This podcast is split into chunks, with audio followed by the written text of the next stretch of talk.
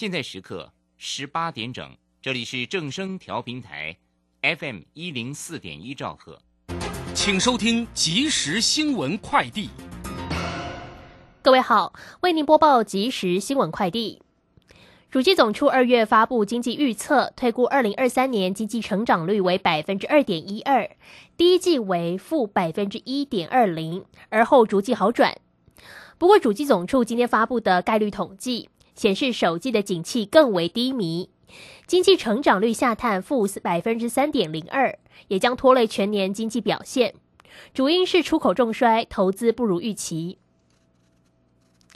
食药署今天公布，好事多公司进口的科克兰冷冻三种综合酶，经抽验检出 A 型肝炎病毒阳性，已经售出约一点七万公斤。呼吁民众自我监测六十天，有发烧、缓暖等症状，应该尽速就就医。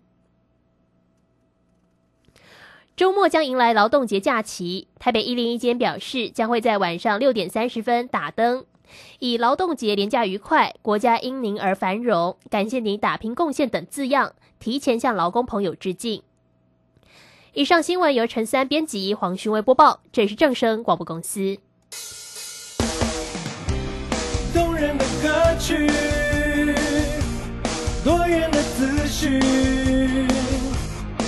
时时刻刻传送，分分秒秒的关心。永远陪伴着你，分享拥抱的天空，正声广播电台。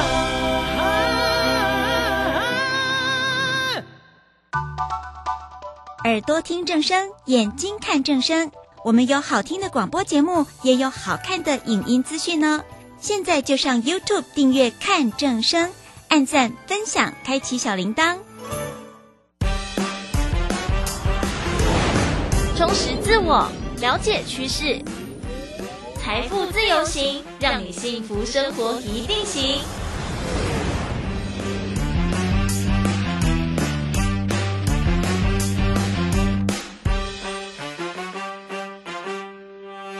来到今天的节目当中，我是微微。今天节目当中跟大家分享许多房地产的资讯跟消息哦，尤其是哦，我们民众哦买房卖房的需求其实真的蛮多的。我们今天邀请到的是不动产顾问师、资深房仲职人许哲雄老师来到节目当中。老师你好，呃，主持人好。啊，线上的听众朋友，大家好！邀请到老师哦，要跟我们分享的这个超级房仲赢在换位思考。呃，其实不管是买房卖房啊，很多民众哦。就是要做点功课，然后有的时候确实你会有需求，就是会找到一些不动产业者，呃，找到房仲，可能可以帮助你在买房卖房上提供更多的建议，或者是提供更多的资源，让大家知道说，哎，其实最近的呃比较热门的物件啊，或者是大家在这个外面买房卖房的时候，其实有的时候都是经验谈啦。我们之前聊到比较多，可能是这个买方哦，就说如果你想买房子找到房仲的时候，可能要做的一些准备跟功课，那。讲到卖方这一块哦，其实提到房仲业，我以前呢，就是嗯还在念书的时候，我觉得房仲真的是像房仲业务这些哦，好保险对我来讲就是一些很厉害的职业，因为我觉得说怎么可能就是像他们，我的印象我不知道实际业界是不是这样，但我的印象都会觉得说，诶，他们大部分的薪资就是你有没有具体成交的那个。呃，这个件数哦，你有没有真的把房子卖出去？有没有真的有这样子成交的案件，才有办法累积在自己的薪资当中？所以我都会觉得这好像是一个很难很难的。职业，呃，老师能不能我们聊聊自己当初怎么会投入房仲这一块？我想房仲，尤其是其实大家现在打开电视或网络，诶，各大大家熟悉的那些不动产业者、房仲平台，其实对于招募新人，持续都有缺人呢，感觉是越缺越多。因为我们这一行的哈，基本上有一个。部分哈是真的要异于常人的。哦，比如说像抗压性哦，对，因为我们经手的金额都蛮大的，那如果说你的抗压性不好，所以或者是五爷人工五爷一可能他搞超缓呢哦，那他可能就真的不太适合这个行业，因为你晚上回去你真的会睡不着，你就很焦虑，说现在这个是很容易焦虑的那一种，可能就比较不适合。那因为我们的工作，它其实是需要一个比较冷静的一个职业。嗯，哦，所以其实很多人会觉得说，哎呀，你做业务你就一定要能言善道什么的。其实，我觉得这个不是必要的条件。哦，因为呃，像我来录音到目前为止，我话应该也不是很多。嗯，对。那事实上我在工作的时候也是这样子，就是我们把该做的东西把它做好。好，那有的时候不是说真的一定要能言善道，但是你要学的东西一定要是正确的。嗯，那你要告诉你的客户，哈，要怎么样争取对他比较有利的条件？我想这个才是我们应该要做的事情。嗯，啊，但是不是说就一定要口花花这样子？嗯，但是业务嘛，那也是服务业的一种，没有办法避免的，就是你的上班时间会很长。嗯，再就是我们。人家有空的时间，嗯，那就是我们比较忙的，比如说晚上啦，或者是例假日啊，嗯，对。这样说起来，就是因为大家下班了嘛，假日嘛，然后就可以开始处理要不要买房，有没有卖房，然后这时候就是你们的。人家有空，我们就忙。对，确实啊，像刚刚讲到房仲这一块啊，嗯，老师自己入入行之后哦，真的在房仲这一块，当然就是从零经验，然后开始慢慢累积。有没有觉得像刚刚讲到说，第一个说要冷静，然后不能太焦虑？那你觉得自己当初性格就还蛮适合这个行业吗？其实我刚当初入行的时候啊，我同学都很纳闷，他都说：“你这个性行不行啊？你会不会打客人？是很凶吗？” 然后我我同我我同学真的都是这样问我，他都觉得我有办法好好的去跟人家讲这些东西嘛。那我觉得有的时候是这样子的哈，就是说。我书上面开宗明义就有写的，我说业务啊，几乎是穷人翻身的唯一机会。嗯，那事实上，我们如果说想要赚更多的钱，那你就只能往业务类的工作去找。因为你一个月你真的要赚到十几二十万，除非说你自己本身就是呃学历很高啦，或者是有特殊专业技能。嗯，要不然哦，不要说二十万了，你光是要到十万块，你在很多公司你的聘位要很高，你才把它完成。那对于一般民众来讲，可能难度会很高。嗯，但是业务这一行的部分来讲的话，你可以哦，你只要努力一点，哦，你愿意拼搏，事实上没有那么难。嗯，对，是哇，这跟我们刚刚就像我刚刚讲到的，我一开始第一个直觉想象就是说，天哪，如果没有成交案件的话，感觉我的薪水就会十分的惨淡。但是。呃，反过来讲，就是如果有成交案件的话，或者相对比较努力一些，有真的反映在自己的那个业绩上的话，其实实际上你的收入是是可以马上体现出来的。这可能跟一般我们讲说一般上班族的那个工作是有蛮明显的落差。对。嗯，那回到我们讲业务这一块哦，尤其像刚刚讲的是房仲，有提到说每一次的那个交易金额肯定是很大笔的嘛，因为就是土地、房屋的一些交易，所以相对也有很多要学习的部分。真的到目前为止，呃，刚刚提到，因为房仲这一块，有的时候是买方找上门，有的时候是卖方找上门，因为他可能也需要一些管道，希望他可以把自己的房地产兜售出去，不管是租屋或者是卖屋的需求。那尤其我们之前提到的是买方找房仲，哎，那如果是卖方找房仲的话，呃，也是通常是也是临近找会比较合适吗？还是说看一些需求有什么要特别注意的地方？其实卖方找房仲，对，呃，从业人员的基本要求就要比较高一点哦。啊，因为你房子要卖的话，尤其是现在走。房地合一税，你只要是一百零五年的一月一号之后取得的，嗯，好，都是走房地合一税。嗯，那房地合一税，如果你算错了，那你可能要缴的钱会非常的恐怖，好可怕。对，因为最高税额的部分的话，现在是四十五 percent 嘛，嗯嗯嗯，对，然后再三十五，然后再二十 percent，嗯，那不管是哪一个环节，那个。要缴的税都还是非常的多，嗯，哦，所以如果呃你的从业人员不是很专业，然后又不懂得怎么样去帮你节税的话，那么对屋主影响就会比较多。嗯，是，哎，这个感觉也是卖方在找房仲的时候，就是。要更仔细，不不单纯是凭感觉，凭那种聊得来不来的那个差别。你可能要了解一下他的专业度到底行不行。嗯，对，因为有的时候他给你错误的讯息，哦，比如说像房地合一税，我们常常有的时候会衍生到一些，比如说像哦重购退税啦之类的东西。那其实不是所有的案子都可以做重购退税这件事情。嗯。嗯，如果你买的是啊，比如说你买的区域，它的你的成本上面编的是，比如说工业地，哦，或者是你的房子它本身就是商业用，因为我们有看过一些办公室改成房子的，哦，有，对，那它的它出来的成本它就是商业用，你根本完全没办法申请自住，嗯，那像这种房子的话，你要申请重购退税是完全不行的，嗯，对，那有的时候这个就是。经验问题啊，因为有的业务他可能也没注意，也没有去看到他的那个项目的部分，他都跟你说可以啊，到时候不发现就不行，不行的时候就不知道要找谁负责了。嗯，哎，所以这个也是要多找几个嘛。之前我们说买方的建议说，你可以真的是在你理想想要购屋的位置找一些邻近的呃房仲业。那如果是卖方的话，也建议是类似的做法吗？呃，我我建议是这样子的哈，就是说，第一你也要确认一下他讲的东西到底是。是正确，你自己也要做一点功课。嗯，确实。那再的一个部分就是说，他讲的那个方式你要听得懂。哦，有有些人就是虽然讲的是对的，但你其实听不懂。对，那就是表示沟通上面他跟你的那个通调可能不是那么的和和善。嗯，好，那再的一个部分就是说，你房子要卖，你自己要有。大概每个屋主他都有自己的准则在，他要卖多少钱，他自己大概心里都有个底。嗯，那要看你的业务人员是不是三天两头，哦，就过来跟你谈价钱啊，还是怎么样之类的。哦，跟你的目标可能不是很相像，那你就可能要特别注意的。嗯，那如果不想要说，因为呃屋主的部分哈，他。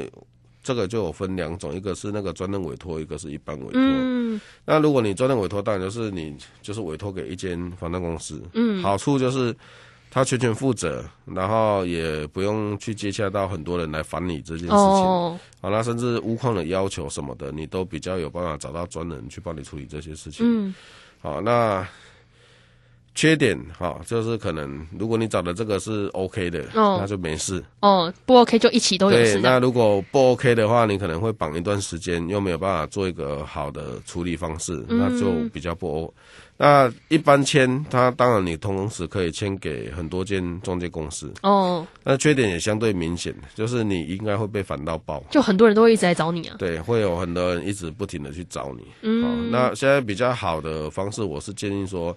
要么专签，好，那专签当然你也是找，呃，你可以信赖的，嗯，哦，品牌，或者是说，我刚刚有建议到的，就是他在当地经营的时间是比较久的，嗯，好，然后你看，当然你要看一下，他如果经营很久，然后里面永远都走 A 跟 B 在上班，那个也不适合。对哦，你说看起来虽然是老公司，但是毫无生气这样子。对，就是他们里面就是可能就是夫妻或兄弟党两个人在做的那一种，那个就不在我讲的这个范围。我讲的是经营一段时间，哈，就是，但是它是正常在营运的，哦，那不是类似加工厂那一种的，哦，那那一种才是我我会觉得那种会比较稳定一点。嗯，对。哇，所以其实不管是买方卖方哦，找房仲啊，就是真的要。多多看看，然后自己要找资料，像刚刚讲到说，尤其是卖方，其实你你可能要懂更多东西，然后要嗯，就是要至至少要有一些基础，不然有的时候你在互动跟沟通上啊，人家去讲，你都会觉得说好像是第一次听到，然后会觉得哦，又回去回去要做功课，第一个就很花时间。再来，我相信如果是这种情况下，你自己也会很害怕吧，因为你会觉得说，怎么他讲了一大堆，我好像都没有听过。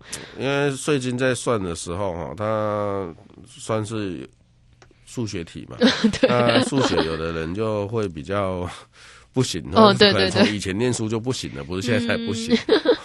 那除了税金以外，再也就是说有一些可以抵扣的那一些东西，嗯，啊，那其实现在国税局如果愿意的话，可以打电话去问一下，哦，确实。确认一下是不是这样的一个状况也是可以的，嗯，啊，只是说当然。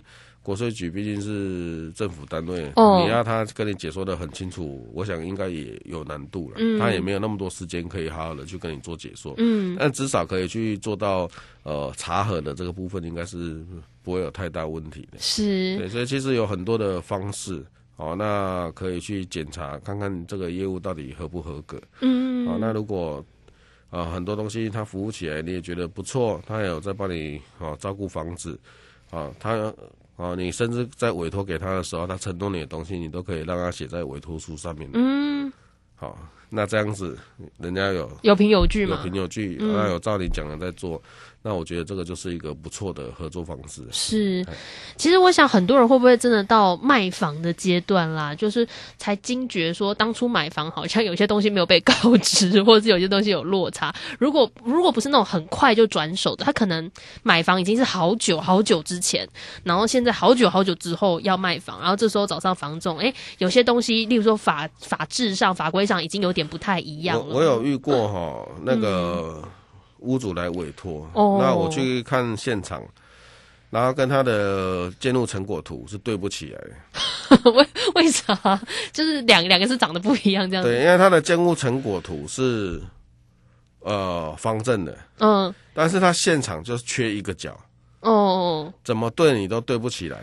哦，那这样子房仲可以可以接这种感觉，看起来就怪怪的吗？好，那现在这个就产生了一个问题了。你没有经验的中介，他没有，他不会发生这一块。嗯，那不没有发现这一块的话，万一他正常过完户之后，嗯，买方是有权利要求再把那一块找出来还给他，回来索赔的。因为你卖给我的东西，那个平数换算起来就会不太一样。嗯，那后来我去对他的现场还有他的建筑成果图完了之后，我很确定就是。我们现场就是没有这一块，然后我有去核对一下现场的资料，我发现，哎，那一块好像变成了公共使用空间，就是电电梯口出来的一个一个地方。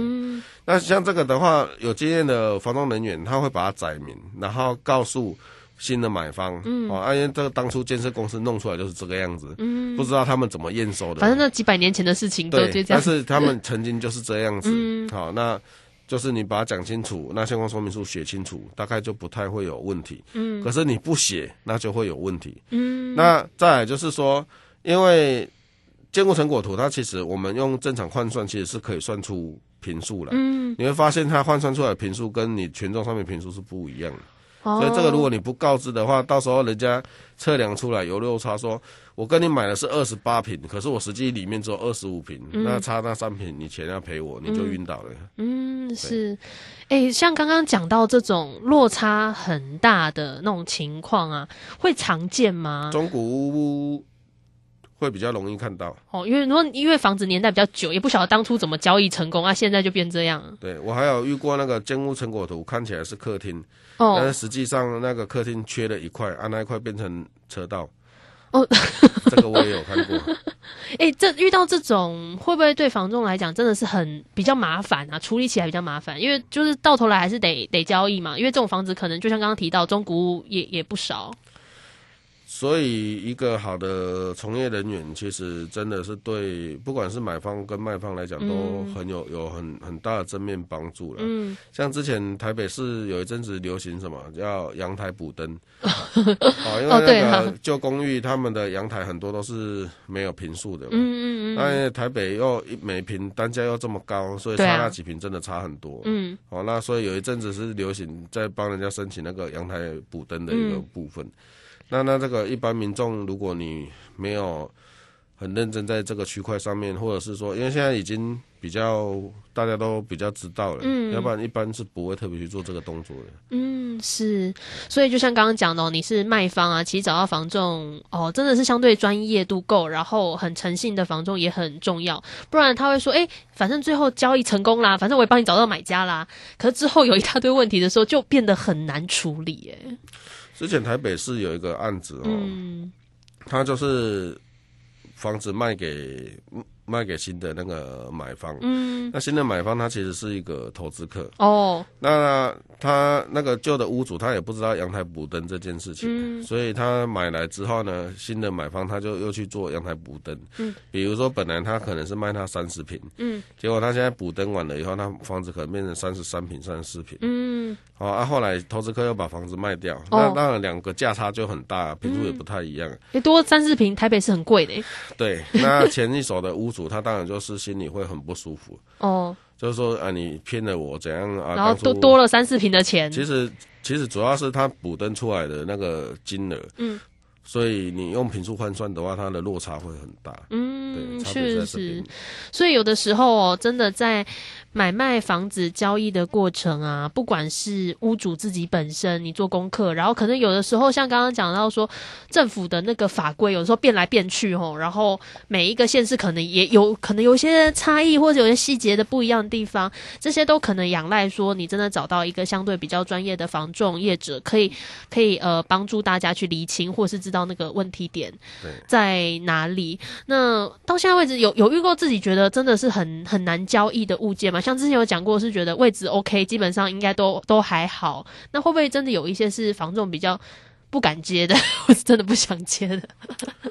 嗯，不敢接的或者不想接，大部分都是事故屋比较多。哦，确实，因为我们不太会主动去接，明知道那个房子有事故了，我们也不会特别去去接洽这样的案子。嗯，啊，但是如果人家屋主上门来委托，我们还是要处理的，因为毕竟我们是。南光亏本店，没得给人家的，哦，对啊，我们就是吃这土饭的啊。人家客户就有需求来找我们，我们还是会帮忙处理。可是我们不太会主动去接这些案件的。这案件是说相对处理起来比较麻烦。呃，买方的接受度会比较差一点。那再来的话，就是说我们一定要告知嘛。嗯。那通常再来就是它的销售期会非常长。嗯，对，因为你要可能等很久才卖得出去这样。但是我有遇过那个专门要来买凶宅的，哦，他最后还真的有顺利成交。是这样，他特别喜欢凶宅。没有他，因为他就要便宜就好了。哦，他不在意啊。嗯，确实啦，我觉得就是不不一样的那种房子。当然，他你一开始会觉得说，哎，这样很掉价，这样子，呃，例如说这个环境啊，或者这种情况，可能本身。价格也不会太高，但是多多少少会有一些各式各样的需求。那回到我们聊到房仲业这一块哦，哦，我们之前讲到说，当然它这个职业有它的特性，不管是薪资上、工作的一个模式上，然后工时上，或者是自己的那个呃态度上，其实都有一些特殊性。那在今天节目的尾声呢，还是请呃许哲雄老师帮我们简单想想，就是说，真的是房仲这一块，刚刚有提到说，如果你希望可以翻身，他当然是走业务类型的工作，可能是比较有机会，有机会让你在薪资上面，假设你够努力，有有办法的话，是有一个大幅度的提升。您自己当这么久的房仲，尤其是也会开始带一些新人啊，会觉得如果现在要要做房仲这一块哦，从事房地产这一块的工作，嗯，最好有什么样的特质，或者是那个心态的调整，怎么样比较 OK 呢？可以面对，尤其是现在的这个市场环境。其实我觉得勤劳跟自律这个是两个基本需要的啦。那我当初入行的时候，真的也是一无所有。嗯，因为我书上面大概都写一下，因为我的家庭也是属于那种就真的没有钱的，嗯，呃，一个呃出生背景。嗯，好，那我在房仲今年已经进入第十九年了。那目前自己也经营了五间的房仲公司。嗯，那我所有的嗯。这些年所有的东西都是在这个行业赚到了，这个才是我起心动念想要来写这一本书的主要原因。嗯，好，那我希望说书籍的内容可以真的帮助到更多人。那年轻人，呃，不要怕辛苦。嗯，哦，入行选择业务拼一把，我觉得这个是。蛮有机会的，很有帮助的一件事情。嗯，是今天很高兴邀请到老师哦，跟我们分享超级房仲赢在换位思考。那不管是买方卖房，或是民众对于房仲这一行，其实都有一个更深刻的了解。非常谢谢老师的分享，谢谢老师。好，谢谢大家。他更像是个若无其事的旁观者，刻意拘谨的旁观者，遗憾。我从未将它写进我的歌。然而天晓得这意味些什么。然后我一下子也活到容易落泪的岁了。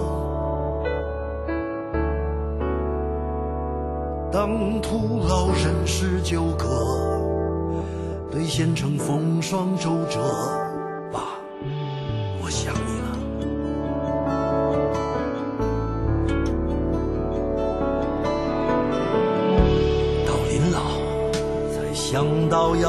性父子关系。说真的，其实在回答自己敷衍了半生的命题。沉甸甸的命题，它在这里将我拽回过去，像个终于灵验的咒语。那些年只顾自己，虽然我的追求他无能，也无力参与。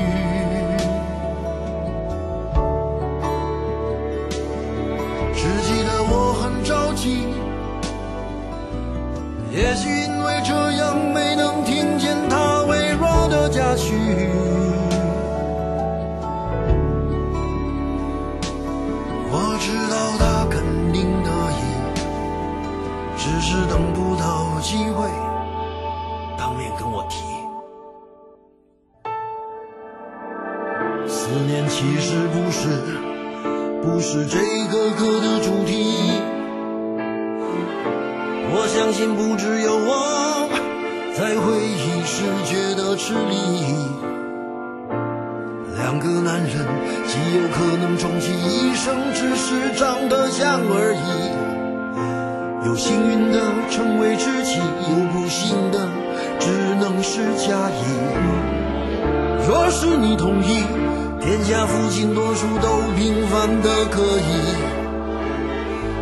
也许你就会舍不得再追根究底。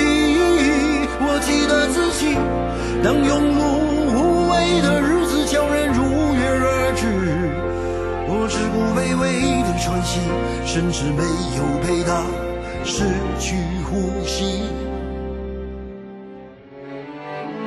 一首新写的旧歌，早该写了，写一个仁慈和逝去的父亲讲和。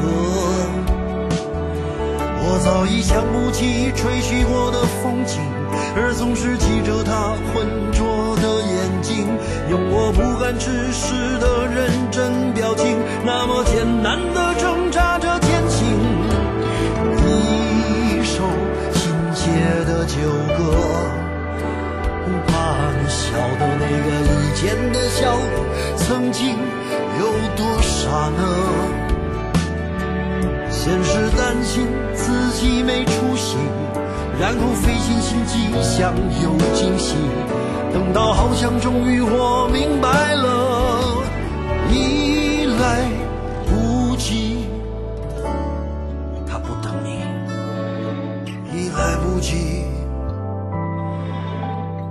他等过你，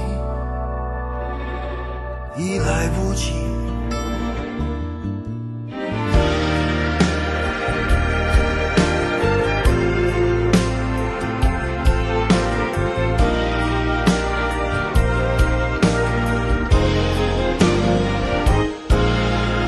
一首新写的旧歌。怎么把人心搅得让沧桑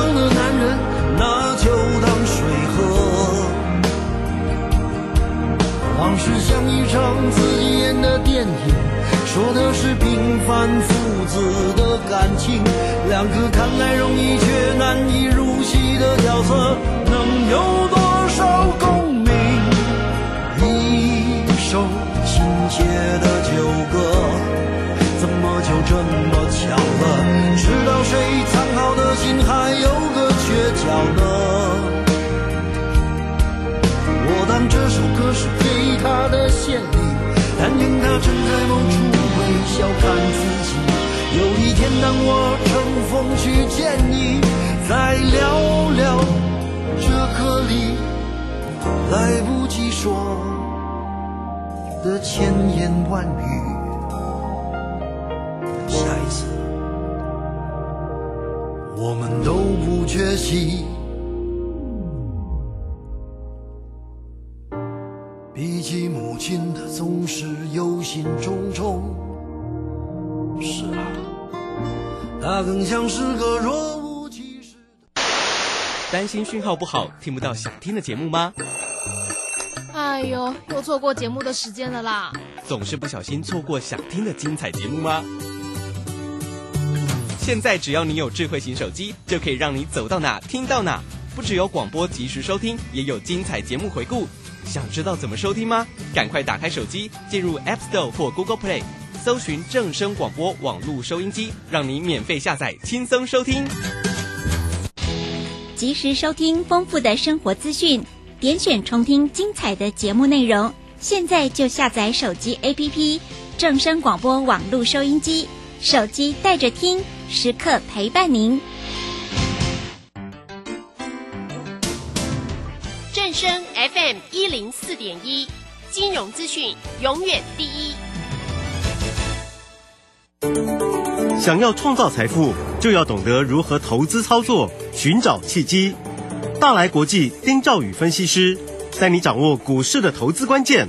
欢迎收听标股智囊团。标股智囊团由大来国际投资顾问股份有限公司分析师丁兆宇提供。